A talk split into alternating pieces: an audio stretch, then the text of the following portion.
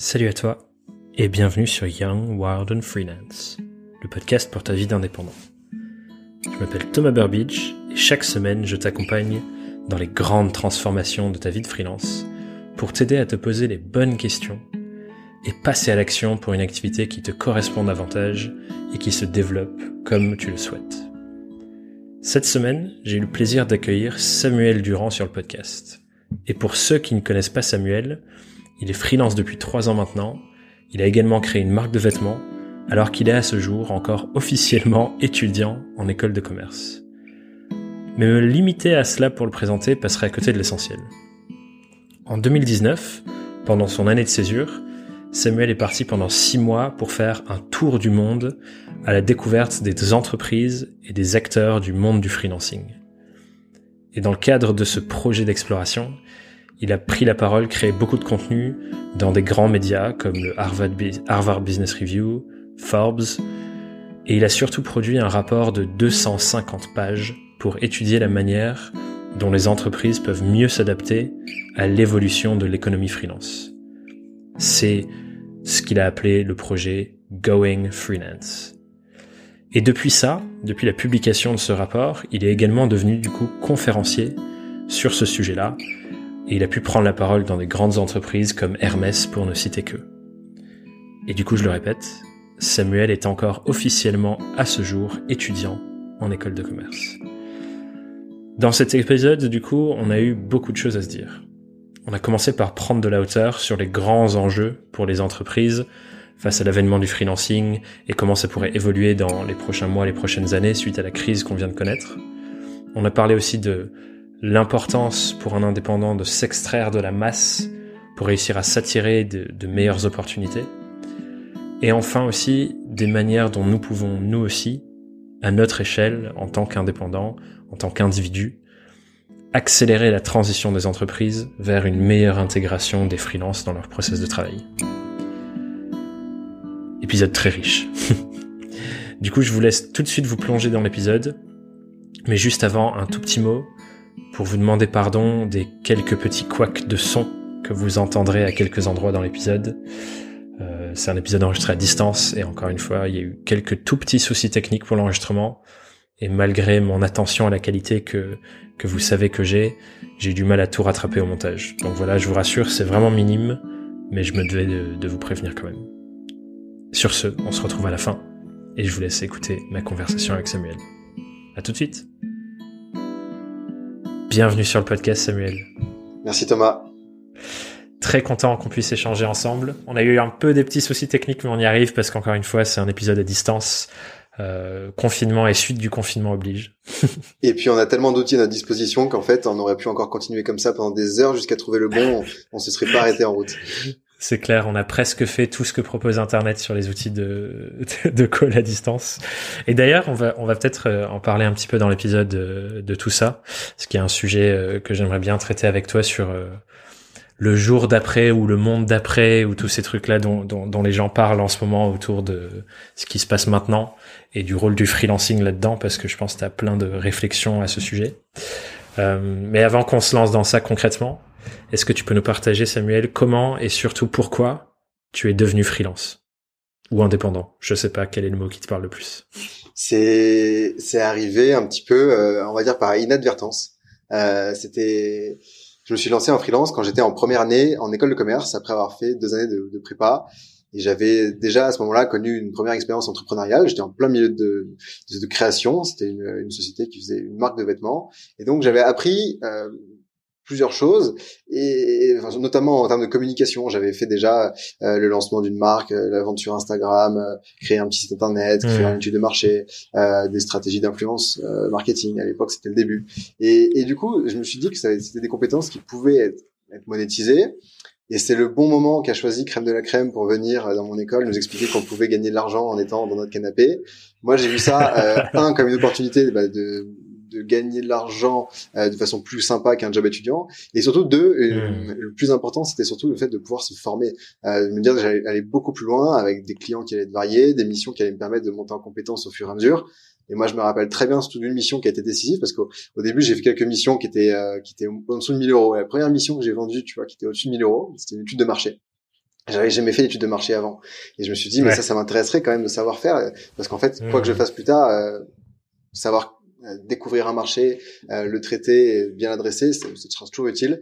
Et avant d'avoir une mission pour ça, j'ai pas vraiment de raison de me bouger pour apprendre à faire une étude de marché. Et à partir du moment où tu mmh. signes, tu dis bah ouais, maintenant c'est bon, maintenant j'ai 40 jours. J'ai plus le choix quoi. Il y a plus le choix, donc c'est la meilleure façon de se former. Et en fait, j'ai fait une vingtaine de missions pendant mes deux premières années d'école, et c'est ça qui véritablement m'a permis de me lancer. Euh, et, et, je le voyais vraiment comme un, un moyen de, de, se former, de monter en compétences sur des sujets variés, euh, des sujets que je maîtrisais un petit peu, où je voulais aller beaucoup plus loin. Ouais, mais c'est un peu euh, l'angle dont on a discuté avec Brice quand il est passé sur le podcast récemment, euh, parce que c'est un peu la même expérience que lui et moi ont eu. Euh, on s'est lancé pendant nos études et, c'est vrai que c'est un vrai tremplin en fait. Et j'aime bien ce que tu dis sur le fait de de te former. Moi aussi, c'est un peu la vision que j'avais au début quand je me lançais. C'est ok, bah si t'as vendu un truc, t'as plus le choix que de savoir le faire, donc t'es face au mur et t'es obligé d'apprendre je, je, me souviens, je l'avais fait notamment sur des sujets de création de sites web, euh, et je, je, passais des nuits à, à, à, aller trouver des solutions pour des trucs que je savais pas encore faire. Bon, j'espère que mes clients de l'époque me le pardonneront, mais ils étaient satisfaits à la fin quand même. Bah exactement, ils étaient satisfaits parce qu'en fait, même si au départ, sur ta première mission, ton site web, tu vas mettre des heures et tu vas mettre dix fois plus de temps qu'un professionnel qui a l'habitude de le faire, tu vas mettre toute l'énergie en fait et toute euh, toute ton envie dans ce projet-là. Si tu, tu vas arriver avec un livrable qui sera formidable, et en fait, euh, si tu le fais une fois, deux fois, dix fois, tu finiras par le maîtriser comme un professionnel, et ensuite il y aura aucun problème et ton client il sera satisfait. Lui, il s'en fout de savoir que tu as mis une heure ou que tu as mis 40 euh, heures pour faire le, même truc. Ce qui l'intéresse, c'est le résultat final. Et, euh, et donc en ça, c'est un, un, excellent moyen de se former. Et puis comme accès à toutes les informations disponibles sur Internet. Concrètement, il n'y a pas grand-chose qu'on qu'on peut pas apprendre. Il suffit d'y mettre l'envie et d'y mettre le temps, quoi. Et puis du coup, ça, ça me fait penser à l'expression "faut pas vendre la peau de l'ours avant de l'avoir tué". Là, on, on prend le truc complètement à l'envers. Là, on va d'abord vendre la peau et puis après, on va chercher l'ours parce que euh, parce que c'est comme ça que ça fonctionne. tu vois. Et puis on sait même pas le chasser l'ours. Et puis on sait même pas le chasser. On va apprendre à le chasser après. Et ça, tu le vois avec les business de, de formation. T'en as plein qui vont commencer à lancer une formation en se disant bah je vends une formation et puis si j'arrive à faire 20 ventes, je vais créer la formation. Ouais. On en voit des tonnes en ce moment et, et je pense qu'on peut le faire avec de plus en plus de produits. T'as les, tous les précommandes, euh, tous les tous les Ulu, les Kickstarter, c'est le même principe aussi. Euh, et bah c'est super chouette comme fonctionnement en fait. T'apprends et puis ouais, t'avances moins de coûts. Et on revient sur ce truc que tu disais sur le marché, que valider qu'il y a un intérêt avant même d'aller euh, faire euh, le travail dans la terre, quoi. Ouais, tout à fait. Et euh, du coup, par rapport à ça, dans, dans ces deux premières années d'expérimentation, c'est à quel moment où tu as l'idée de ton étude que tu créais derrière, qui s'appelle Going Freelance, et tu, tu pourras nous en dire quelques mots avant qu'on rentre dans le concret là-dessus. C'est quoi le switch où à un moment tu te dis euh, ah ouais c'est hyper intéressant, j'ai envie d'aller creuser sur le marché global mondial du freelancing? Il y a, il y a, il y a plusieurs étapes pour ça en fait. Euh, en fait, c'était un moment donné où, après deux ans d'école, il y a tout le monde qui va chercher euh, des stages de césure pour, euh, pour pendant un an, deux fois six mois. Et donc, euh, les gens cherchaient globalement en audit, en marketing, quelques-uns qui partaient en start-up. Il n'y avait pas mmh. beaucoup d'expérience entrepreneuriale dans tout ça. J'avais la possibilité de continuer. J'avais déjà fait un premier stage, du coup, dans ma, dans ma boîte que j'avais à l'époque. Euh, et je voulais pas passer encore un an dessus parce que je me disais, c'est un side project, c'est pas vraiment quelque chose que j'ai envie de faire grossir à, à 200%. Euh, et euh, il n'y avait pas la possibilité non plus de faire euh, six mois de freelance, tu vois, ou un an de freelance. Je pouvais pas aller voir mon administration et dire, bah en fait, je vais pas faire de stage, je vais bosser en freelance. Là, j'ai pas de clients, mais je compte bien en trouver d'ici les prochaines semaines. Euh, et, euh, et je sais pas vraiment comment ça sera supervisé tout ça. Enfin, voilà, c'était pas ok. Par contre, ce qui m'intéressait beaucoup plus, c'était de me dire, qu'est-ce que je peux faire encore pour apprendre? Je trouve qu'il y a beaucoup de contenu en fait. Euh, Qu'est-ce que je peux faire pour apprendre sur ce sujet du freelancing, euh, sur ce sujet du travail de demain? Comme j'ai pas la moindre idée en fait de ce que j'ai envie de faire plus tard, je vais aller explorer les options euh, qui sont ouvertes. Qu'est-ce qui est possible en fait de faire?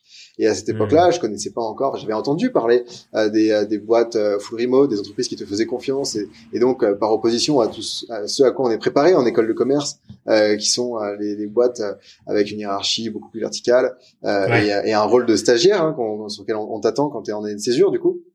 Et donc je me suis dit ce projet-là, ça ça a du sens. Et puis euh, j'avais un, un pote qui était en prépa avec moi avant, qui avait fait euh, à peu près la même chose, lui, il s'appelait les baroudeurs de l'innovation managériale sur bah, l'inno managérial. Il avait fait un tour du monde. En fait, c'est une learning expedition de six mois. Ça avait bien fonctionné. Et le, le, modèle de, de, partir à deux, euh, de lever des fonds auprès d'entreprises de ce secteur et de rapporter un de la communication et deux euh, du contenu, euh, de, mmh. de, des découvertes que tu peux ensuite diffuser. ça avait été validé, ça, donc je m'en suis inspiré pour créer ce projet Going Freelance. Et, et je pense que c'est la meilleure chose, la meilleure décision, je pense que j'ai prise jusqu'ici. Bah ouais. Parce que au final, aujourd'hui, ça structure clairement euh, quasiment toute ton activité de freelance depuis, en fait.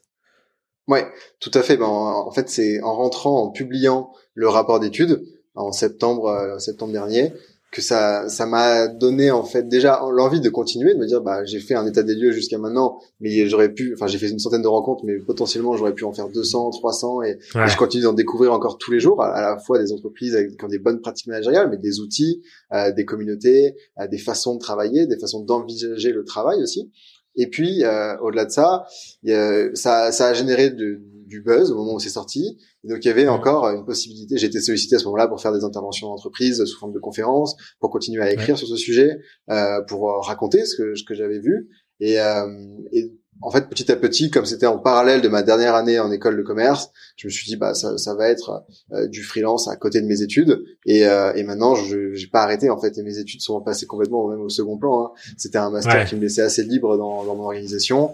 Euh, et euh, je passais beaucoup plus de temps sur mes activités de freelance que, que dans ce master. Et, et je pense que hmm. c'était plutôt une bonne décision parce que euh, c'est plus ces activités-là qui, qui m'éclatent au quotidien et qui me feront vivre les prochaines années que, que ce master. Ouais, c'est clair.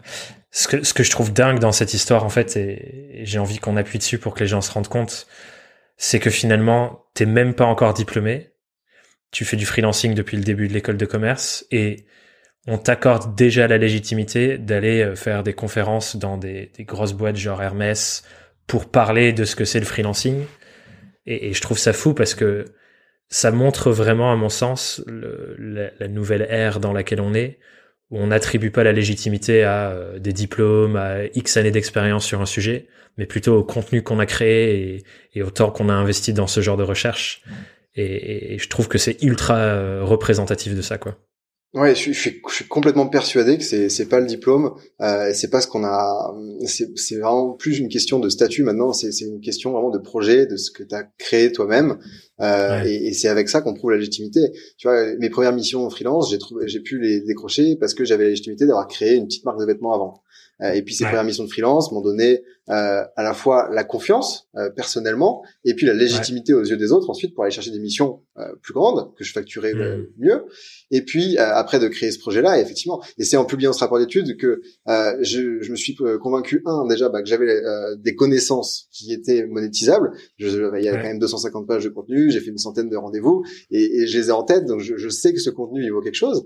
Et au-delà de ça, ça donne la légitimité ensuite aux yeux des autres et effectivement on peut aller chercher et ça, tu vois, potentiellement, c'est que les premières étapes pour aller beaucoup plus loin. Et dans dix ans, je me serai appuyé sur la légitimité qui est construite au fur et à mesure. Mais c'est, euh, enfin, en tout cas, j'y vais étape par étape. Et je crois pas vraiment, tu vois, à moins de, de faire un truc qui, qui buzz et tu deviens, je pense pas qu'on devienne une star du jour au lendemain, on devienne un expert sur un sujet du jour au lendemain. C'est vraiment la construction, projet par projet, petit à petit. Et jamais, en fait, quand tu, quand tu lances un petit truc au début, tu peux t'imaginer jusqu'où ça va aller. Et je pense pas qu'il faille l'imaginer. En fait, faut, faut juste se concentrer sur ce qu'on sait faire actuellement, prévoir quelques semaines, voire quelques mois, et puis ensuite, on voit où ça nous mène.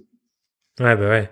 Et je pense qu'effectivement, euh, tu le dis et je, suis preneur, on va rentrer un peu direct dans l'introspection, mais j'imagine que au moment où tu commences à te dire, ouais, je vais faire ce projet, t'as, t'as aucune idée de où ça va te mener. Genre là, aujourd'hui, Enfin, c'était inenvisageable tout ce qui s'est passé depuis pour toi, quoi. Ouais. À ce moment-là. Ah bah exactement, c'était c'était pas du tout envisageable. Moi, ce que je, voyais à un an, tu vois, je me disais, bah première étape, j'ai envie de faire ce projet.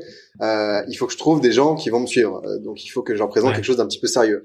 Donc je je, je j'ai commencé à discuter avec euh, une dizaine, une quinzaine de personnes de l'écosystème euh, freelance pour valider le fait qu'il y avait un besoin d'aller chercher de l'information. Moi, mon angle, c'était de dire, il y a beaucoup de contenu qui est créé pour se lancer en tant que freelance, il y en a très peu qui est créé quand une entreprise a envie de commencer à travailler avec des freelances. Et donc, on n'a pas vraiment d'informations sur la façon dont on peut adapter l'organisation en interne euh, pour accueillir des freelances d'une bonne façon parce qu'accueillir des freelances c'est pas un problème mais bien les accueillir ça c'est autre chose. Il y en a peu qui savent le faire. Et, et, du coup il y avait peu d'informations là-dessus donc j'ai validé d'avoir ce besoin là et ensuite à partir de là euh, j'ai commencé à aller solliciter des entreprises qui étaient dans cette thématique là qui étaient intéressées sur ces sujets euh, et, et, qui ont été intéressés euh, effectivement pour qu'on aille chercher de l'information sur ces sujets et qu'on crée du contenu autour de tout ça pour pour pour, euh, pour, un, pour un, sujet de communication.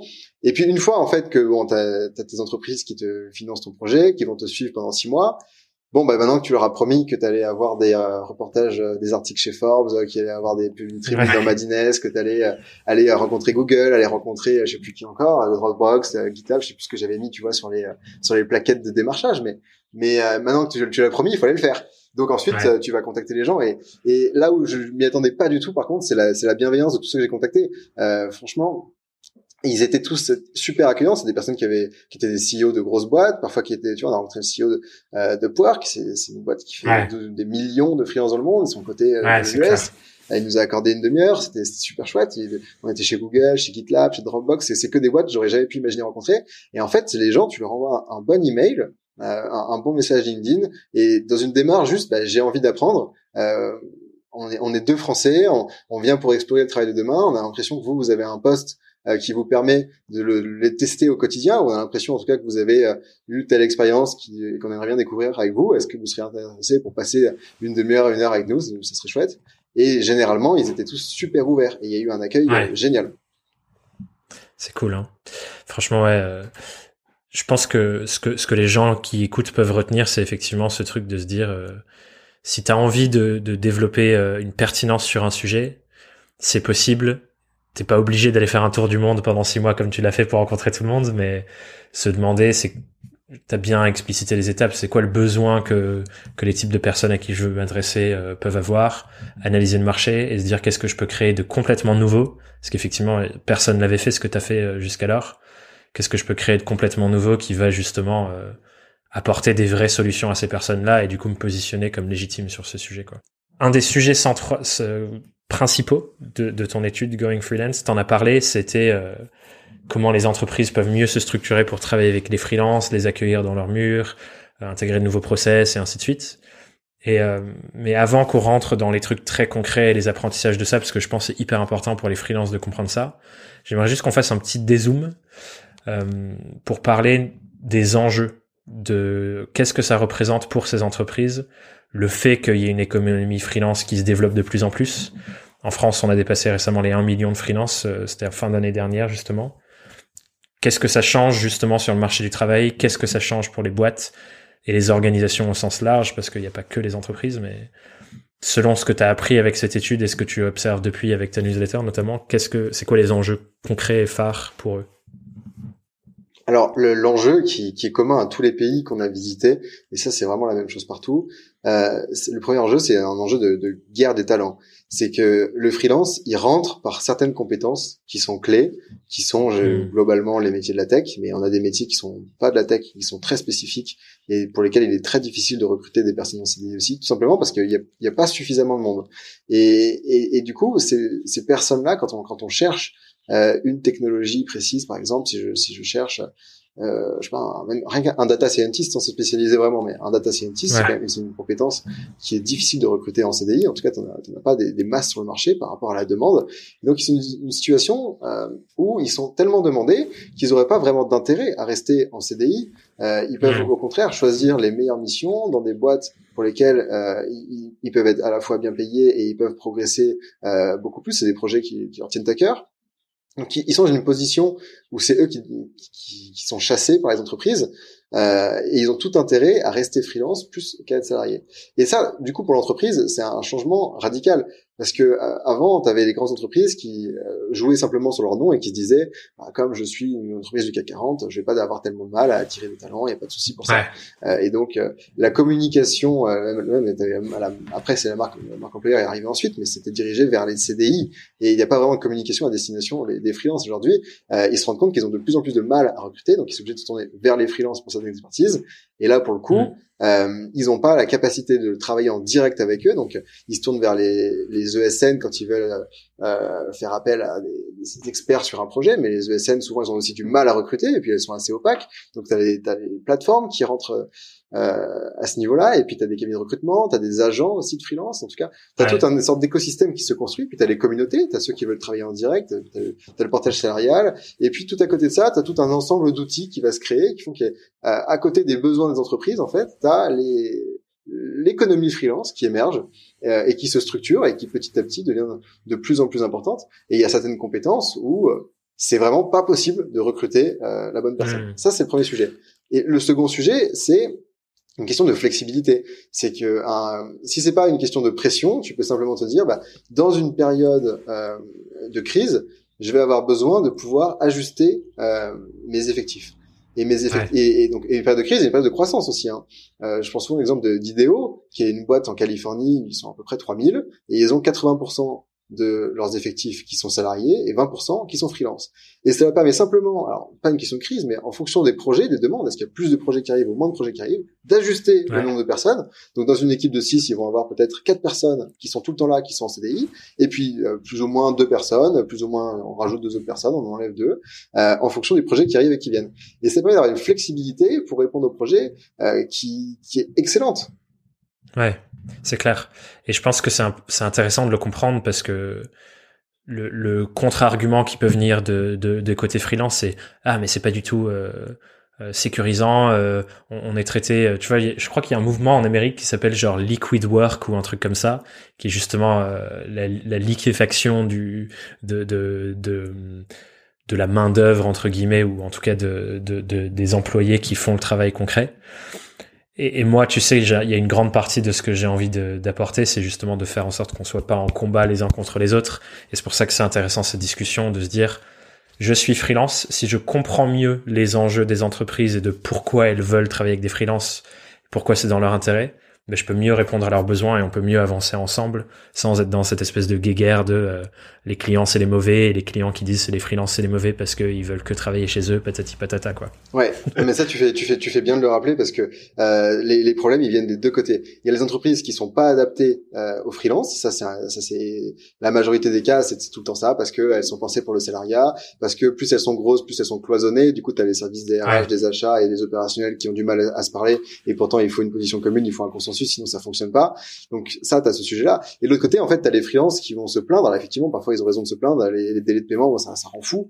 Euh, quand tu es payé, euh, il faut utiliser, pareil, s'enregistrer au registre. Alors, moi, quand je bosse avec des grands groupes, euh, à chaque fois, pour un grand groupe, pour une prestation, il faut euh, il faut se faire payer. Donc d'abord, pour se faire payer, il faut se faire, faut s'enregistrer au registre des fournisseurs. Il faut utiliser un outil qui est super complexe, qui sont gérés normalement par des grosses entreprises qui ont des services qui sont dédiés à ça t'as vraiment pas que ça à faire en tant que freelance, donc il y a lieu de crier. Mais en même temps, le freelance, il est là aussi pour guider le client. Donc le, freelance, euh, il faut évangéliser pour que le client se transforme, mais il faut pas attendre du client qu'il ait forcément le brief parfait dès le départ. C'est aussi au freelance d'être proactif et d'arriver à l'aiguiller à lui dire bah en fait euh, vous vous m'avez contacté pour ce besoin-là, je pense que ça c'est très bien, mais au-delà de ça il faut qu'on aille creuser sur ce sujet-là, ça c'est beaucoup plus important. Euh, et avant toute chose en fait moi je vais vous recommander tel ami parce que lui il va vous aider sur ce sujet-là et une fois qu'il vous aura sur ce sujet-là en fait on pourra avancer sur le nôtre. Et euh, c'est là la force du freelance, c'est là où il va se démarquer et c'est pour ça qu'il faut pas attendre tout de l'entreprise. L'entreprise elle sera jamais parfaite dans tous les cas, il y aura toujours quelque chose qu'on pourra lui reprocher. Euh, effectivement sur les grosses il y a, il y a vraiment beaucoup beaucoup de changements à faire sur des startups, sur des, des PME, des ETI. On commence à arriver à des, à des niveaux où elles s'y intéressent, elles arrivent à travailler avec des freelances et ça se passe de mieux en mieux. En tout cas, euh, même tu vois quand j'ai commencé à rencontrer des boîtes euh, donc en 2018-2019 sur ce sujet-là, euh, il y a un progrès qui a été fait en deux ans carrément. Et j'ai l'impression que le sujet est beaucoup mieux pris en compte. C'est clair, je l'observe aussi et on reviendra plus précisément sur ce sur ce rôle qu'on peut avoir d'éducation parce que je le trouve hyper important. Euh, mais je voulais juste revenir sur un point de ce que tu disais juste avant, c'est tu parlais de la guerre des talents et qu'aujourd'hui pour les entreprises c'est très difficile sur certains métiers euh, de réussir à recruter des freelances là-dessus. Et en même temps, j'ai l'impression que la perception qu'ont beaucoup de freelances euh, ou qui est très discutée dans cet écosystème-là, c'est euh, j'ai du mal à trouver des missions, j'ai du mal à être staffé, j'arrive pas à trouver de clients, etc. Et qu'il y a cette espèce de, de difficulté de démarrage. Où est-ce que ça bloque du coup? Est-ce que c'est une question de, de compétences ou de secteur Est-ce que c'est une question de visibilité que les entreprises n'arrivent pas à se connecter avec les freelances qui cherchent? À ton avis, c'est où que ça bloque entre euh, oui, il y a la guerre des talents et on trouve pas les bons talents entre guillemets pour remplir les cases, et en même temps il y a les, les, freelances qui ne trouvent pas assez de missions, euh, ou alors est-ce que c'est juste du bruit alors que, enfin voilà quoi. C'est quoi ton avis sur cette question-là? C'est ouais, c'est très pertinent comme question. Alors c'est pas juste du bruit, hein. Et effectivement il y en a plein qui, galèrent à trouver des missions. Euh, et je pense que c'est deux raisons que tu as invoquées. Euh, la première effectivement c'est qu'il y a une question de spécialisation. Euh, on parlait de data scientist tout à l'heure. Si tu es data scientist, globalement, tu marques que tu es data scientist sur LinkedIn, tu vas recevoir euh, entre 5 et 10 propositions par semaine euh, facilement pour du CDI, du freelance, pour tout ce que tu veux. Euh, si t'es pas data scientist, t'es pas une compétence qui est extrêmement demandée. Et ben là, c'est ton job de te spécialiser, toi, en tout cas, de créer ton image dans une dans une forme de spécialisation qui te permet d'apparaître comme étant le spécialiste. Alors pas forcément d'une compétence, mais ça peut être le spécialiste d'un secteur, le spécialiste euh, par rapport à telle communauté. Euh, ça être le spécialiste. Euh, tu vois, si t'es si t'es journaliste, tu vas pouvoir te spécialiser dans le journalisme à destination des produits pour enfants, par exemple. Et tu vas écrire que mmh. là-dessus. Et tu seras pas perçu comme étant un journaliste, mais le journaliste qui écrit sur les produits pour enfants. Et dans ce cas-là, tu pourras commencer à être sollicité. il faudra solliciter les bonnes personnes, les bons acteurs. Mais il faut s'extraire en fait de la masse. Et c'est ça qui va faire la, la différence. Donc première chose, c'est effectivement une question de compétence. Et deuxième chose, euh, c'est une question de visibilité. Une fois que tu as choisi ton créneau, euh, c'est la visibilité que tu vas pouvoir avoir dans cet écosystème pour, bah, pour créer du contenu, si tu veux, ou contacter les bonnes personnes. Il y a plusieurs moyens d'obtenir des missions. Euh, et en tout cas, en tout cas, c'est ces deux aspects-là. Euh, ça veut pas dire qu'il faut forcément se spécialiser en tant que freelance dans une compétence et euh, s'enfermer dans quelque chose et faire plus que ça. Euh, tu peux être super, enfin, tu, tu, peux être super large dans tout ce, toutes les missions que tu vas faire. En revanche, il faut apparaître d'une façon claire face au marché avec une forme de spécialisation qui est pas forcément celle des compétences, mais une forme de, en tout cas, être très très clair face au marché. Ouais, mais je pense que là où tu touches quelque chose d'intéressant du doigt, c'est quand tu dis il faut, faut s'extraire de la masse. Ouais. Et que pour ça, s'ultra spécialiser comme certains le font, c'est une méthode. Euh, J'en parlais pas mal dans un épisode de podcast solo justement que j'avais appelé l'injonction de la spécialisation parce que c'est pas pour tout le monde. Euh, mais effectivement, c'est une manière de le faire.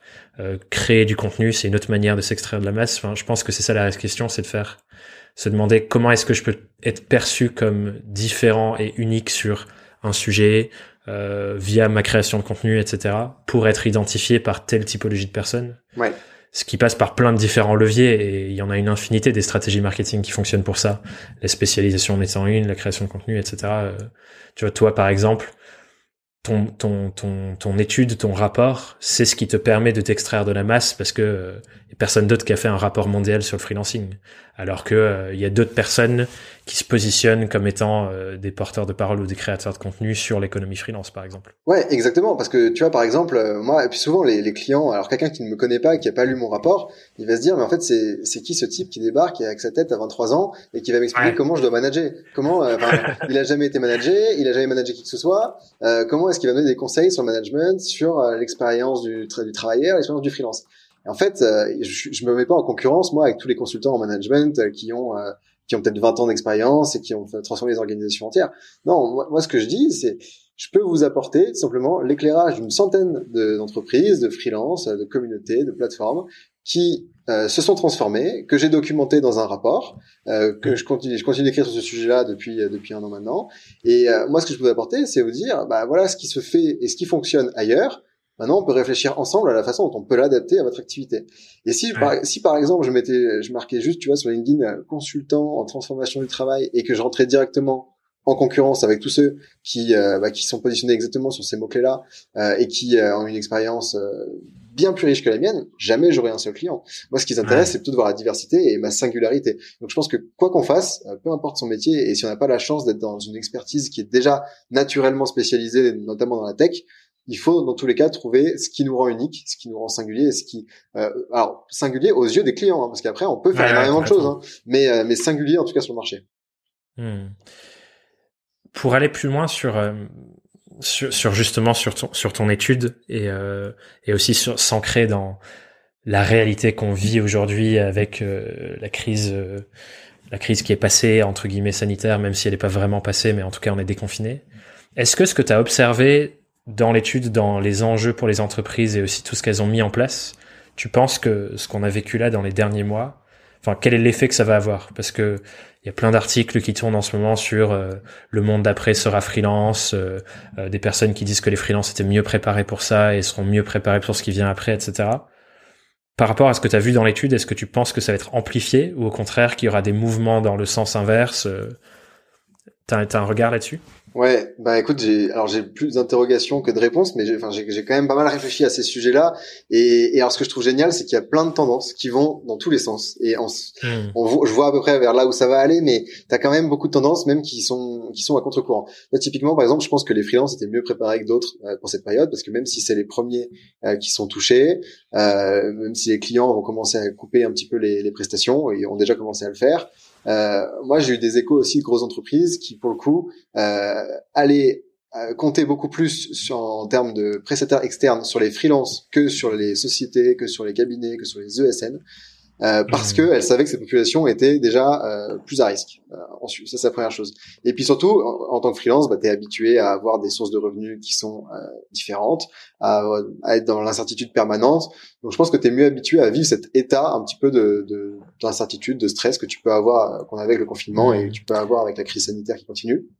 Et tu penses que parce que là tu dis que en gros on est les premiers touchés et c'est vrai que c'est un truc qui est revenu souvent dans le débat public dans les dans les semaines mois récents qui dit euh, que les freelances et les indépendants sont la variable d'ajustement de l'économie, que c'est les premiers qui sont lâchés dans les contrats, etc. Et ça allait avec ce que tu disais aussi tout à l'heure où ça apporte cette flexibilité aux entreprises où elles peuvent se dire ok période de crise, euh, je vais euh, pouvoir adopter ma, ma charge de travail, mes employés, etc. Je, je veux pas, j'ai pas envie de rentrer dans le débat de est-ce que c'est bien ou mauvais, mais juste sachant que c'est une réalité, à ton avis, c'est quoi les bonnes démarches pour un indépendant pour se préparer face à cette réalité-là? Ouais, mais tu fais tu fais bien de revenir là-dessus parce que ça c'est c'est pas, pas du tout le la, la, bonne vision à avoir même en tant qu'entreprise de se dire en fait je recrute des freelances juste parce que ça va me coûter moins cher en termes de masse salariale, je vais baisser pouvoir baisser ma masse salariale, j'aurai moins de cotisations à payer et du coup je pourrais très simplement mettre fin à la mission. C'est pas la bonne vision à avoir et je pense justement quand tu me demandais est-ce que euh, on va quelles sont les tendances qu'on va avoir dans les prochains mois, euh, je pense que le mauvais réflexe ça va être de dire bah en fait il faut qu'on ait plus de freelance parce que si on a une nouvelle crise, si on a une baisse d'activité, on pourra se débarrasser d'eux facilement. Euh, et c'est globalement ce qui s'est passé en Espagne après la crise de 2008 où euh, tu as eu plein d'entreprises qui ont dit à leurs salariés, bah, en fait, vous allez passer au statut euh, autonomos, qui est l'équivalent du micro-entrepreneur. on pourra vous payer, ce sera moins cher. Et comme ça, on peut continuer de travailler. Et du coup, tu as une précarisation mmh. du freelancing. Et c'est là où on rentre du coup dans les mauvais côtés du freelancing, qui sont la gig économie, qui sont la précarisation. Et c'est ce qui fait que les entreprises traitent mal les freelances. En fait, si elles les considèrent comme une ressource dont elles peuvent se débarrasser très facilement, ça fonctionne pas. Donc ce qu'il faut euh, pour bah, c'est ce qu'on disait avant, hein, c'est apparaître comme unique, apparaître comme indispensable en tant que freelance euh, aux yeux de l'entreprise et leur faire comprendre qu'on veut pas être une variable d'ajustement, qu'on veut être au contraire la personne la plus spécialisée. Et après, euh, t'adapter à la crise. Euh, J'avais écrit euh, sur ce sujet-là pour, pour dire qu'en fait, il fallait proposer des prestations qui soient, alors dans le confinement, pour continuer à facturer, euh, des prestations qui soient peut-être plus court terme que d'habitude. Avant, tu, tu vas mmh. avoir l'habitude de penser le long terme. Et ben là, typiquement, tu vas pouvoir te concentrer sur du très court terme. Si tu es par exemple community manager, tu es habitué à vendre des prestations sur six mois euh, de gestion des réseaux sociaux, bah là, c'est pas intéressant pour une entreprise de faire ça. Ce qu'elle veut, c'est réagir sur l'activité. Donc tu vas prendre une prestation de gestion de crise. Et là, voilà, on va on va faire tout votre plan de com euh, en trois jours pour euh, les, les, trois prochaines semaines et les prochains mois pour que vous puissiez réagir de façon adéquate à la crise. Voilà. Donc adapter tes prestations. C'est hyper intéressant parce que c'est aussi quelque chose que je partageais aux, membres de mes programmes et de mes formations, c'était de dire euh, c'est pas parce qu'il y a cette crise que vos clients vont forcément arrêter. En fait, ce qui se passe, c'est que leurs besoins évoluent que le contexte change et que ce que vous faisiez avant, ça n'a plus vraiment de sens avec tout ce qui se passe. Et que du coup, l'enjeu pour eux, c'est de se demander, dans cette posture de se mettre en empathie avec ce que vit l'entreprise et ce que vit les clients, c'est quoi leurs besoins maintenant, comment je peux les soutenir dans ces besoins? Et de, rebondir là-dessus pour continuer de créer le lien, quoi. C'est exactement ça. Et après, à, plus long terme, je pense qu'on a une tendance qu'on voit encore pas tellement arriver, mais qui, qui, qui risque de faire du bruit dans les prochains mois, c'est que les entreprises elles vont avoir besoin de de, de, se transformer dans, à long terme. Une fois que ça sera passé et qu'on aura passé un petit peu euh, ces, ces, premiers moments euh, assez difficiles, il y aura le besoin de se dire bah, qu'est-ce qu'on fait maintenant pour mieux s'habituer, pour, pour, pour, mieux évoluer dans ce monde qui est incertain. Et là, les freelances, pour le coup, euh, ils vont apparaître comme étant un petit peu des héros parce qu'ils sont habitués déjà à cette incertitude. Et au-delà de mmh. ça, ils sont capables de guider en temps de crise l'entreprise. ils sont disponibles immédiatement. Donc, euh, si on ne peut pas revenir tout de suite dans les bureaux et qu'on est un peu plus réticent à, à, à, voir du coup des personnes qui sont pas habituées au télétravail, bah, les freelances sont quasiment tous habitués au télétravail, euh, le pratiquent depuis des années. Donc non seulement ils sont disponibles euh, de façon opérationnelle pour démarrer la mission potentiellement demain, mais au-delà de ça, ils peuvent aussi arriver dans une équipe et former une équipe. Et il y a un côté du freelance, euh, j'aime bien appeler ça le, freelance abeille, il est pollinisateur, c'est que le freelance, comme il a connu énormément d'expérience, beaucoup plus qu'un salarié en fait, vu qu'il fait plein de missions dans plein de boîtes différentes, il a connu à la fois différents, euh, peut-être euh, différents management, différentes organisations et peut-être même euh, hmm. différentes expertises techniques. Et ces expertises, en fait, il peut les polliniser ensuite chez ses différents clients et se servir de tout ce qu'il a appris pour donner des bons conseils en interne. Donc non seulement il va venir dans l'entreprise pour la mission pour laquelle il est sollicité, mais en plus de ça, il va pouvoir apporter beaucoup beaucoup plus euh, et de façon assez informelle dans le quotidien, dans les interactions qu'il va pouvoir avoir avec les effectifs de l'entreprise. Et ça, ça ne peut fonctionner que s'il y a une bonne expérience. Si le freelance, il se sent à l'aise. Et du coup, d'où l'intérêt de créer une bonne expérience dans l'entreprise pour le freelance et de designer des processus qui font qu'il se sent à l'aise. Ouais, c'est clair je, je rejoint super bien ce qu'on disait tout à l'heure sur euh, le rôle d'éducation qu'on peut avoir aussi quand, on est freelance et je pense qu'on la majorité des indépendants n'appuie pas assez là-dessus parce que c'est clair que euh, avec la diversité de toutes les missions qu'on peut faire, de toutes les personnes qu'on veut rencontrer, de toutes les discussions qu'on peut avoir, ça fait aussi partie de, de notre bagage de ce qu'on emmène. Oui. Tu vois, euh, moi, moi, il y a un, encore une fois, il y a un truc que j'essaie de partager sur euh, sur ce sujet-là, c'est que on parle très souvent dans dans la réflexion de qu'est-ce qu'on apporte et ainsi de suite de hard skills, donc de compétences ultra terre à terre concrètes de d'outils et de métiers, soft skills qui sont plutôt le, le comment et l'état d'esprit.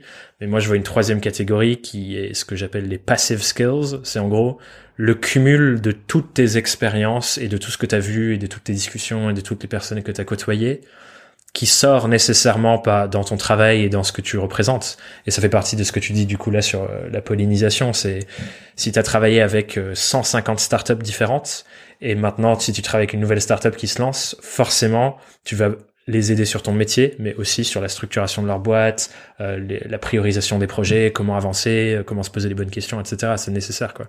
Exactement.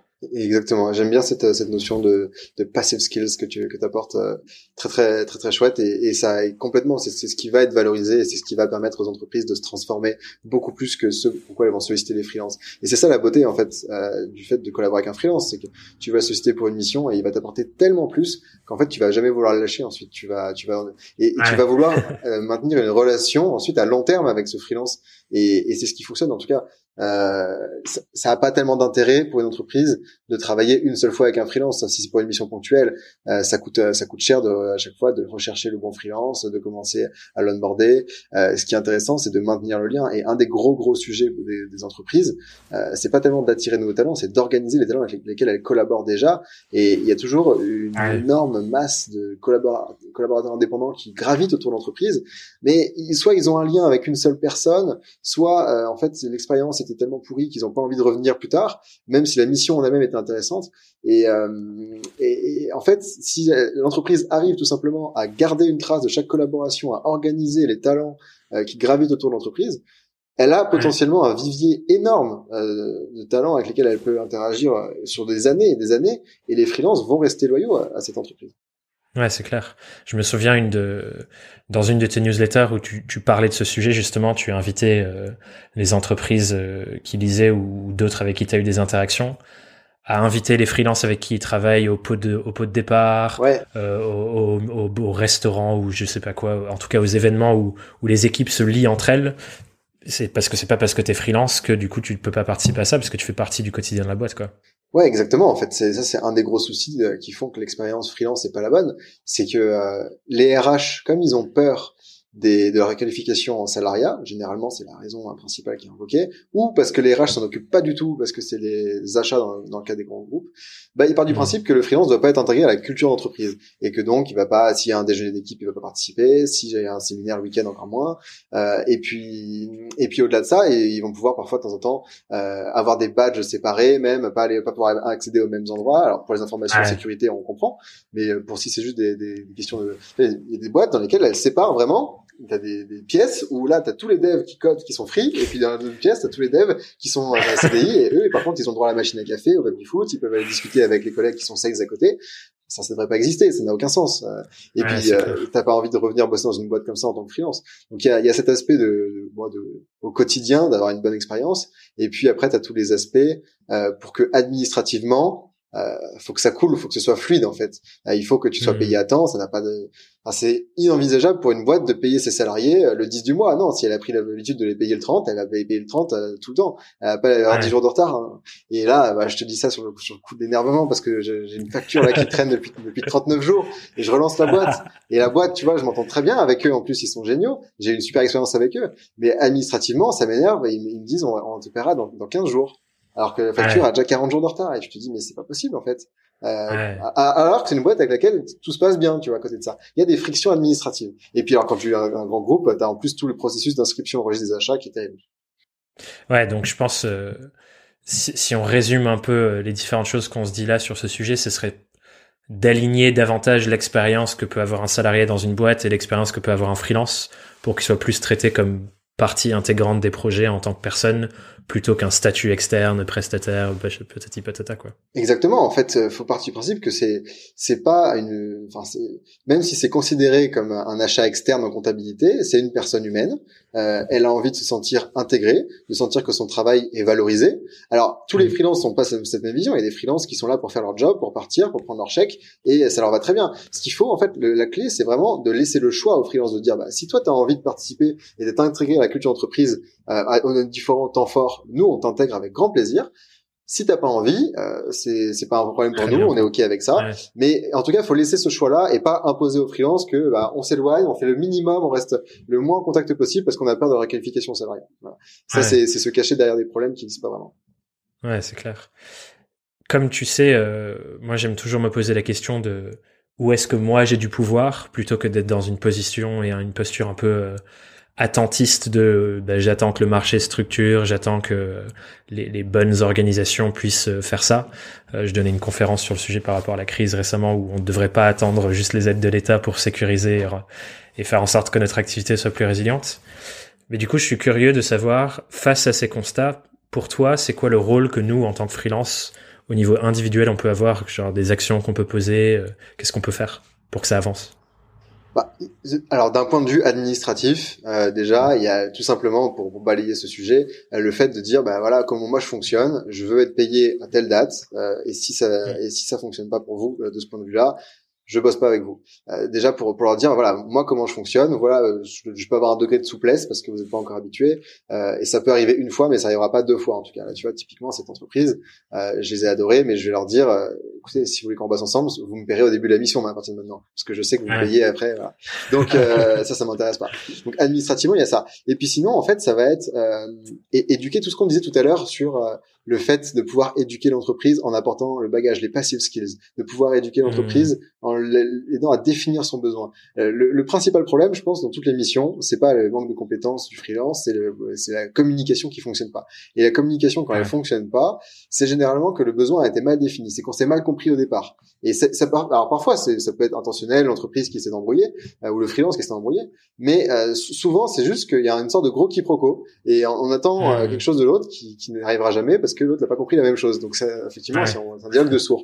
Donc, le rôle du freelance dans tout ça, ça va être d'arriver à clarifier le besoin du client, même si lui, il n'arrive pas à l'exprimer, à lui poser les bonnes questions pour comprendre tout le contexte et pas simplement à comprendre euh, ce pourquoi le client a sollicité. Si le client vient et me demande une prestation, moi, je veux comprendre pourquoi il veut cette prestation, qu'est-ce qu'il va en faire, dans quel cadre ça va se passer et qu'est-ce qu'il y a derrière tout ça, en fait. Et une fois que j'ai bien compris, là, je peux dire, OK, on parle là-dessus, ou alors je peux l'aider même à trouver euh, le vrai besoin qu'il a. Ça, c'est le rôle du freelance. Et pour ça, le freelance, du coup, bah, il doit être euh, très très clair dans son processus. Moi, j'avais rencontré un freelance dans ce tour du monde qui, euh, alors, qui était spécialisé dans le référencement de produits sur eBay. Donc, c'est déjà très, très technique comme truc. Euh, c'est déjà assez spécialisé parce qu'il se fait que du référencement sur eBay. Euh, mais il avait un processus, en fait, il était capable. Il avait un métier assez standard qui lui permettait de de dire dès le premier contact, voilà comment moi je fonctionne. Euh, nos premiers échanges, ils vont avoir lieu à telle date et à cette à cette hmm. étape, on va avoir avancé jusqu'à ce, ce point-là. Et puis ensuite, les prochains échanges, on va aller jusque là. Et donc il y avait un plan très très très précis qui faisait que le client pouvait complètement se projeter, à partir de là, s'organiser et dire bah oui, effectivement, c'est ça qu'on a dont on a besoin ou pas forcément, on a besoin d'autre chose. En tout cas, c'est, on se comprend dès le départ et on pose tous les termes du contrat. Si c'est flou, si le contrat est pas très limité, si on dit un petit peu OK à tout, ça, ça fonctionne pas. Ouais là où je te rejoins totalement, c'est que donner cette visibilité-là sur euh, comment ça va se passer, c'est aussi un vecteur de confiance assez fou. Euh, parce que la personne, elle sait, ok, je peux me reposer sur euh, sur cet indépendant-là qui qui m'a donné exactement le, la roadmap, quoi. Je sais comment ça va se passer, euh, je vois qu'elle sait faire son taf, je peux me reposer et faire confiance l'image que j'aime bien dire là-dessus, c'est que en tant que free, on doit un peu être euh, le leader qui revient du futur et qui du coup dit euh, voilà comment ça va se passer et si jamais on a tel problème, voilà comment on réagira, tout ira bien. Enfin, paver la route quoi. Exactement, et, et, je pense que c'est là aussi tout à l'heure on parlait de singularité, le fait de, de, de sortir de la masse, c'est aussi là que tu sors de la masse. C'est justement quand tu fais ce type d'effort, quand tu es capable, au-delà de faire ton métier, de donner le cadre qui fait que ça va se passer parfaitement, que le client va, euh, au-delà d'avoir son livrable, il va vraiment passer un bon moment, il va avoir une bonne expérience, euh, c'est là où tu fais la différence et que le client va avoir envie euh, à nouveau de te recontacter pour d'autres euh, missions ou de te recommander à d'autres à d'autres collègues. Et, et c'est ça qui c'est vraiment ça qui fait la différence. C'est la petite touche que tu peux faire en plus, l'expérience que tu vas offrir. D'autant plus quand on est mis en concurrence avec des structures qui sont pas capables d'avoir cette flexibilité. Ça me fait penser à j'avais travaillé sur un gros projet de, de, de stratégie de marque pour pour un repositionnement pour une startup et j'étais en concurrence avec des agences euh, et en gros, euh, un des trucs qui a fait une grande différence et qui a fait que j'ai gagné le projet au final, c'est que moi j'avais intégré dans ma méthode le fait de venir travailler sur place et genre faire partie de l'équipe. Et je dis, ça fait partie un peu de, de, de ma méthode quand j'arrive à, à, le faire en présentiel, parce que c'est pas toujours le cas. Euh, mais quand je peux le faire en présentiel, genre je leur dis, bah, pour comprendre qui vous êtes et du coup mieux travailler sur l'identité de votre marque, je dois m'immerger dans votre monde. Je peux pas juste vous envoyer un questionnaire et rester dans mes bureaux à distance pour comprendre. Et du coup, eux, ils avaient justement incroyablement apprécié que je leur dise ça fait partie de, de, de, comment moi je travaille, de venir, de manger, déjeuner avec les membres de l'équipe, de faire des petites interviews avec tout le monde. Et ce qui était cool, c'est que du coup, moi, ça m'a permis de vraiment me sentir faire partie de l'équipe. Je suis parti justement en séminaire pendant un week-end avec eux. Euh, ils m'ont invité à des, à des bars après. Euh, enfin voilà quoi, je faisais partie de l'expérience. Et ça, c'était fou parce que c'est un peu ce que tu disais tout à l'heure, l'entreprise doit intégrer ça dans sa manière de faire. Mais là, moi, j'avais mis de la clarté sur mon process de travail, c'est de faire comme ça. Et du coup, ils l'ont accepté et ils ont trouvé que c'était super bien. Et j'imagine que s'ils travaillent avec d'autres freelances derrière, bah, ça peut être quelque chose qui leur propose aussi, quoi. Ouais, exactement. En fait, ce que ce que j'entends là dans ce que tu me dis, c'est que il faut sortir de l'aspect transactionnel. C'est que tu fais ton devis, tu fais l'administratif, on s'en débarrasse. On fait ça rapidement en début de mission et on sort de l'aspect transactionnel ensuite pour rentrer dans une vraie relation humaine. Et c'est là où on va. ça va dépendre forcément de ton métier, mais dans tout, dans toutes les prestations, tu peux arriver à donner de l'humain. Et, et c'est là où tu vas te différencier exactement des, des structures des agences, euh, de SN, en tout cas de, de, de petites boîtes. Euh, c'est là où même avec, avec, un collectif, tu vas pouvoir apporter euh, beaucoup plus qu'une agence et en tout cas un, un modèle complètement différent euh, et, et, qui, je pense, finira par gagner dans les prochains mois. Et on, commence à le voir, il y a beaucoup d'évangélisation sur ce système de collectif. Euh, toi, je sais que c'est un sujet qui te parle énormément. Et, et, euh, et les, collectifs, ils existent pour justement pour apporter à ce trou qu'il y avait, le fait que bah, quand tu passes avec une agence, en fait, bah, c'est opaque parce que d'abord tu commences à parler au commercial avant de parler. Donc il y a deux niveaux d'information euh, entre la personne qui va finalement bosser avec toi. Et alors que le collectif, bah, tu as une relation directe avec tous ceux qui vont travailler et puis on peut passer le Enfin, bah, je pense que je prêche un convaincu. non, mais c'est clair que c'est hyper intéressant là-dessus et euh, encore une fois, ça rejoint complètement ma vision de ce que c'est la, la, relation qu'on doit avoir, qui est une relation d'humain à humain, et que ce qui nous rend durable sur le long terme, c'est justement d'avoir des relations fortes avec nos clients en fait. Et comme tu dis très bien, euh, sortir de l'aspect euh, ok c'est mon client qui me paye et moi je suis son prestataire qui fait un qui rend un service. Euh, donc, donc, je te rejoins carrément sur ça. Je pense que du coup, euh, une réflexion qui me vient en live, c'est que tu vois ce que j'ai fait avec cette boîte là, c'est un défi supplémentaire d'arriver à le faire en télétravail. Oui. Parce qu'en télétravail, euh, je pense ce genre de call comme on fait là, aujourd'hui dans le monde de l'entreprise, c'est traité de manière très euh, productive entre guillemets. C'est tu fais tes réunions quand tu as besoin de parler d'un sujet, sinon tu travailles dans ton coin. Et je pense qu'un des grands défis de, de, ce nouveau mode de travail, et je sais que ça te parle avec Futur du travail, etc., ce sera ramener l'humain dans ces nouvelles manières de bosser quand on est full remote, par exemple, euh, et qu'on travaille que à distance. Ouais, tout à fait. C'est exactement. Et avec les outils qu'on a aujourd'hui, on a la capacité de ramener de l'humain euh, alors des, bon, les outils de visio, les outils d'échange, effectivement, mais typiquement euh, entre un email un peu froid ou euh, parler sur Slack et mettre un smiley, déjà tu fais passer de l'émotion. utiliser la voix et mettre la vidéo quand tu es sur Zoom, tu fais passer de l'émotion. Euh, et tu arrives à, à, retrouver quand même. Alors on remplacera jamais euh, totalement, et je pense que ça, ça reste super important de pouvoir se voir assez régulièrement quand même dans une mission, même si tu peux bosser à distance. Mais tu as des outils, et puis même pour une réunion, tu vois là, dernièrement, je me suis mis à utiliser Klaxoon euh, et je trouve que mmh. l'outil est formidable pour des pour des brainstorming, euh, pour des réunions. Euh, tu retrouves en tout cas ce que tu pourrais avoir autour d'un brainstorming, autour d'une table avec des vrais post-it. C'est et tu as des outils qui te permettent en tout cas ce, ce futur work de retrouver de l'humanité dans les interactions que tu peux avoir. Et je pense que ça fait aussi partie des process de travail qu'on peut mettre en place pour ça. Euh, moi, il y a un truc que je fais euh, avec mes clients, par exemple, en début de réunion. Euh, on fait un petit tour d'inclusion ou une météo, on l'appelle de plein de différentes manières, mais c'est juste prendre un temps dédié à ça, où on prend des nouvelles sur les gens, plutôt que de rentrer directement sur le projet, quoi. Et ça, rien que ça, ça crée une relation plus approfondie que tu peux avoir en présentiel, mais c'est pas la norme entre guillemets à distance. C'est marrant que tu, que tu dis ça, ça me fait penser à une discussion que j'avais avec la Chief Culture Officer de GitLab, donc GitLab, euh, société euh, full remote, euh, des centaines de salariés dans le monde, sur 30 fuseaux horaires, c'est dans tous les pays, c'est monstrueux.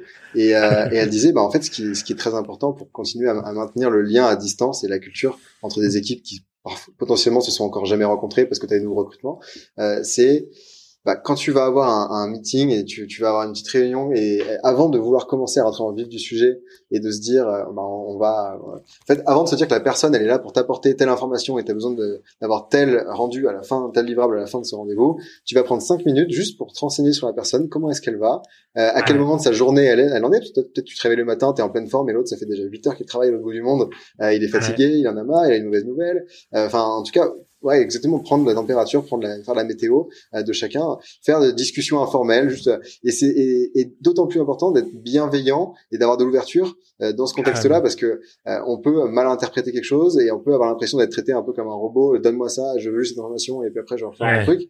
Alors qu'en fait, justement, c'est ce qui chez GitLab, il se rendait compte que c'était ces échanges-là et ces cinq premières minutes où ils discutaient qui rendaient la culture d'entreprise palpable à distance euh, le fait de se rendre compte qu'en fait on était quand même 400 ou 500 à être super fans du produit, à avoir des vies complètement différentes, un quotidien complètement différent, mais on se retrouvait tous parce qu'on était archi fans du produit. Et, donc on, prenait le temps de discuter et, et c'était fascinant.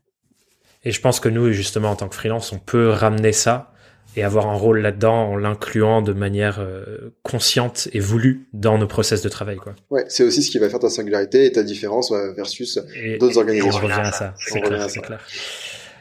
On, va arriver du coup sur les questions rituelles de fin de podcast, Sam. Euh, la première euh, étant peut-être la plus difficile pour toi, sachant que du coup ça fait moins de temps que tu es indépendant, mais c'est jusqu'alors, c'est quoi la plus grande galère que tu as eue dans ta vie de freelance? Et comment tu l'as surmontée et je t'invite à en trouver une autre que juste le fait d'être payé 39 euh, jours ou 49 jours plus tard. ouais, effectivement. Et puis ça, c'est pas, c'est pas le plus important. C'est, bah, écoute, euh, effectivement, dans ma jeune vie de freelance, euh, j'ai eu la chance de pas avoir énormément de, de grosses galères. Au contraire, je me suis plutôt, en fait, faut, faut donner un contexte aussi à ça. C'est que je me suis lancé pendant mes études et dans mes études, j'avais la chance d'avoir d'abord mes parents qui me donnait euh, des sous pour vivre au quotidien, qui me payait mes études. Mmh. Donc il y avait un cadre qui était super sécurisant, c'est-à-dire que si je, je bossais en freelance et que je gagnais des sous, c'était bien. Mais si je gagnais pas de sous, c'était bien aussi. Euh, ça, ça, me changeait pas grand-chose en fait. Euh, donc il y a, y a, ce cadre qui fait que j'ai pas énormément de pression euh, dans ma vie de freelance. Donc j'ai pas eu de galères majeures. J'ai eu beaucoup plus de galères dans ma vie euh, entrepreneuriale que dans que dans la vie de freelance. Euh, donc je te, je te dirais, euh, tu vois, il y, a, toujours des, des clients euh, qui, qui, peuvent avoir à un moment donné euh, ouais, le, retard de paiement ou la relation qui se passe mal, mais globalement j'ai la chance d'avoir des clients cool avec lesquels je bosse sur plutôt du long terme. c'est rarement du one shot, au contraire, on bosse sur plusieurs semaines, plusieurs mois, et puis ça revient, ça s'arrête, ça recommence. Mais je suis désolé, je vais pas avoir de grosses galères à te raconter. C'est pas grave on devra refaire l'épisode quand on aura eu. ouais, c'est possible, ça arrivera forcément. Hein, je, suis, je suis pas à l'abri. Sur les prochaines questions, en tout cas, je suis sûr que tu vas être, euh, tu vas être inspiré. La seconde question rituelle de fin, c'est encore une fois sur ta jeune vie de freelance, mais si tu étais face à Samuel, c'est son tout premier jour où il se lance, euh, suite à euh, le fait de te dire ah tiens, je pourrais faire ça à côté de mes études. C'est quoi le conseil majeur que tu te donnerais à l'époque? Hmm.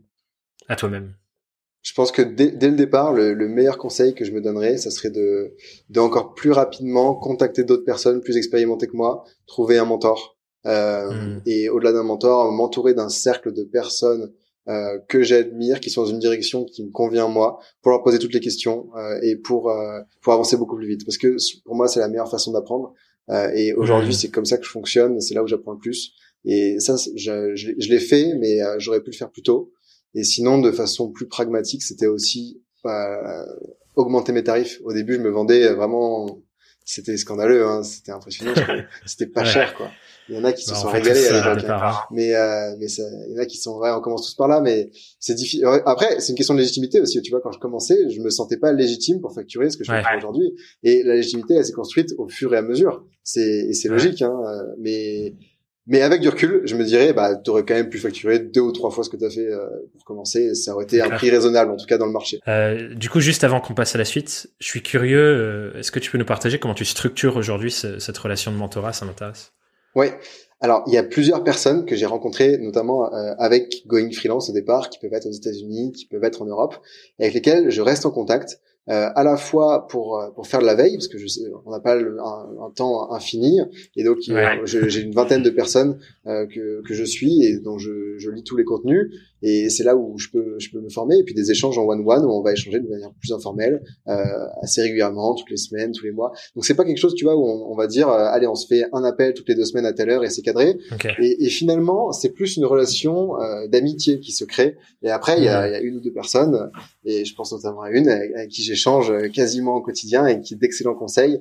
Euh, et et c'est là où j'apprends beaucoup plus en fait dans, dans une relation qui, euh, tu vois. euh, on, on a pensé faire une relation de mentorat, mais finalement, euh, je vois pas vraiment comment le mentorat peut exister en dehors de l'amitié. Euh, c'est Ouais. juste qu'au bout d'un moment, t'a- t'admires une personne, tu parles énormément avec, tu, et puis après, ça va, ça va dans les deux sens aussi. C'est un, un échange euh, qui est réciproque.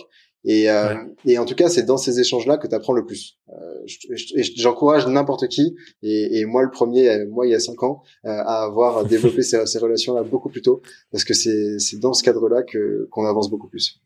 Ouais, c'est clair et ça rejoint euh, plein de plein d'apprentissages, plein de choses qui qui viennent du du coaching et qui disent en gros euh, quand tu as une problématique ou quelque chose que tu as envie de réussir à faire, trouve quelqu'un qui l'a fait et modèle la manière dont il y est arrivé, Oui. autant dans les actions, mais que dans aussi le processus de réflexion, les questions qui se posent, euh, toutes ces choses-là. Et, et je sais que c'est quelque chose que tu que tu fais euh, justement avec ces personnes euh, que tu considères comme mentors. Donc euh, merci pour ton partage là-dessus. La dernière question du coup, qui est bien sûr ma préférée, c'est si tu as une question à poser à nos auditeurs pour que cette semaine ils prennent un vrai temps pour réfléchir à leur activité et eux-mêmes, c'est quoi cette question? Une question que, que j'aime bien me poser, et je pense que j'aimerais bien poser aux autres aussi, c'est qu'est-ce qui te fait lever le matin et Qu'est-ce qui fait que t'as pas envie de te coucher le soir? Moi, je me, je me projette pas tellement euh, dans plusieurs années euh, de me dire euh, je serai comme ça dans cinq ans, je serai comme ça dans dix ans, ou euh, j'ai envie qu'on retienne ça deux mois plus tard. Moi, ce qui m'intéresse, c'est ce que je vis au quotidien, et donc de trouver euh, qu'est-ce qui qu'est-ce qui nous anime, qu'est-ce qui fait que le matin on a la pêche quand on se lève et on sait que ça va être une trop bonne journée. On a trop hâte en tout cas. Quand on est dans ce lit, on ouvre les yeux et première chose à laquelle on pense. Et puis pareil le soir, qu'est-ce qui fait qu'on n'a pas envie de se coucher, on a envie que la journée continue euh, parce qu'on est encore motivé, on a trop hâte d'être le lendemain. Et alors ça peut être, euh, c'est pas forcément une seule chose, hein, ça peut être un, un ensemble de petites choses, de petites actions, de petits moments dans la journée. Euh, et c'est pas forcément lié à son travail d'ailleurs. hein. Ça peut Ouais. être euh, plein de choses. Mais euh, mais une fois qu'on les a trouvés, ensuite, bah, on n'a plus qu'à les, les mettre en action tous les jours. Et puis a priori, euh, on est heureux quoi. Ouais, et- et a priori, ouais. à s'organiser pour ça, en tout cas. Ça fait trouve. un peu fleur bleue euh, quand on le dit comme ça, mais je trouve que Non, mais, je trouve que cette euh, question est intéressante. Je la, je la trouve top et effectivement, euh, c'est cool que tu aies précisé que c'est pas forcément sur du travail parce que souvent ce, ce grand discours-là de suivre ta passion, fais ce que tu aimes au quotidien, etc. et, et créer un business autour, je trouve que c'est un peu im- important et intéressant de se demander bah, si ces choses-là ne sont pas dans mon travail, c'est pas grave, mais comment est-ce que je peux mettre mon travail et mon activité quand je suis freelance au service du fait de vivre davantage ça, quoi? Exactement. Exactement. Il y a une, une action toute bête que j'adore. Là, je vis à Grenoble en ce moment. Je suis entouré de montagnes. Euh, je pourrais passer des heures à contempler les montagnes sur mon balcon. Donc, la- l'action toute bête que je m'oblige à faire tous les jours parce que je sais qu'elle va me faire du bien, euh, c'est d'aller me poser sur la terrasse et regarder au moins cinq minutes les montagnes euh, en me réveillant ou en allant me coucher. Et c'est ce genre de petites actions. Et si tu en trouves une petite dizaine de petits trucs comme ça dans la journée qui vont ponctuer ta journée, qui font que globalement, bah, tu sais que ça, ça va être une bonne journée, même s'il y aura des hauts Ouais, bas. Ça tout va ira bien, quoi. Tout ira bien. Trop Ça va bien bien. se passer. Merci pour ce partage, Samuel. J'espère que d'autres personnes pourront profiter de vues euh, tout aussi belles que les montagnes de Grenoble. Ah, je, je le souhaite à tout le monde. Ouais, je pense pas que ce soit le cas de tout le monde, malheureusement. euh, où est-ce que j'envoie les personnes qui souhaiteraient euh, euh, en savoir plus sur toi, échanger avec toi directement. Je mettrai de toute façon les liens vers euh, vers ton étude et, les choses dont on a parlé dans l'épisode. Mais si les gens veulent en savoir plus et discuter avec toi, où est-ce que je les envoie? Pour discuter avec moi, le mieux c'est sur LinkedIn. Je réponds euh, assez rapidement. Et sinon, pour en savoir plus, il y a mon site going-freelance.com où il y a le blog, il y a tout. Et là où j'écris le plus, c'est sur ma newsletter, le billet du futur. Euh, sur Substack, l'outil plébiscité maintenant pour les newsletters. Euh, et c'est là où je suis plus actif, où il y a tous mes liens et, et euh, je vous encourage à vous abonner. Je vous encourage aussi à vous abonner. Euh, ça fait partie des rares newsletters que je lis, parce que je suis pas un énorme consommateur de newsletters, mais ça en fait partie de celles que je lis. C'est sympa, ça, Thomas. écoute, un grand merci à toi, Samuel, pour cette discussion. Et euh, de toute façon, on va se retrouver bientôt pour, pour, pour faire d'autres choses, c'est sûr et certain. Euh, mais d'ici là, je te souhaite une belle journée et je te dis à bientôt. Merci beaucoup Thomas. Belle journée. Salut. Ciao, bye. J'espère que cet épisode t'a plu. Personnellement, j'ai adoré la manière dont, avec Samuel, on a pu observer le marché du freelancing, entre guillemets, avec un peu plus de recul que d'habitude, et de se poser des questions plus macro sur euh, l'évolution des choses, c'est quoi les tendances, qu'est-ce qui est en train de se passer sur le marché, et, et aussi comment nous, indépendants, et nos clients, que ce soit des, des grosses entreprises ou des plus petites, comment est-ce qu'on peut avancer ensemble pour améliorer l'expérience de tout le monde dans ces relations euh, entre, entre freelance, client, entreprise, freelance, plutôt que de tomber dans, dans le biais qu'on voit très souvent sur les réseaux ou en ligne de dire euh, non mais c'est la faute des clients ou non mais les freelances euh, ils sont chiants, ils veulent que travailler chez eux, ils veulent pas travailler sur place. Enfin bref, toujours de dire euh, c'est la faute de l'autre, c'est la faute de ceux des autres côtés, de l'autre côté. Et j'ai adoré qu'on réfléchisse ensemble à comment on peut travailler ensemble plutôt que de se tirer dessus. Si l'épisode t'a plu, pour soutenir le podcast, ce que je t'invite à faire, et c'est ce qui me ferait beaucoup de plaisir, je te remercierai pour ça, c'est de laisser une note au podcast de 5 étoiles et un commentaire sur Apple Podcast sur ton application favorite, mais aussi de t'abonner à ma newsletter où je partage chaque semaine, tous les jeudis matins, du contenu de fond sur la vie de freelance, tout ce qui se passe à l'intérieur de la vie de freelance, mais aussi bien sûr des conseils pour développer ton activité, pour qu'elle soit plus sur mesure pour toi, et évidemment qu'elle grandisse et que tu connaisses la réussite que tu veux atteindre pour toi. Tu peux du coup la rejoindre sur www.thomasburbidge.com slash newsletter. Sur ce, je te souhaite une excellente semaine.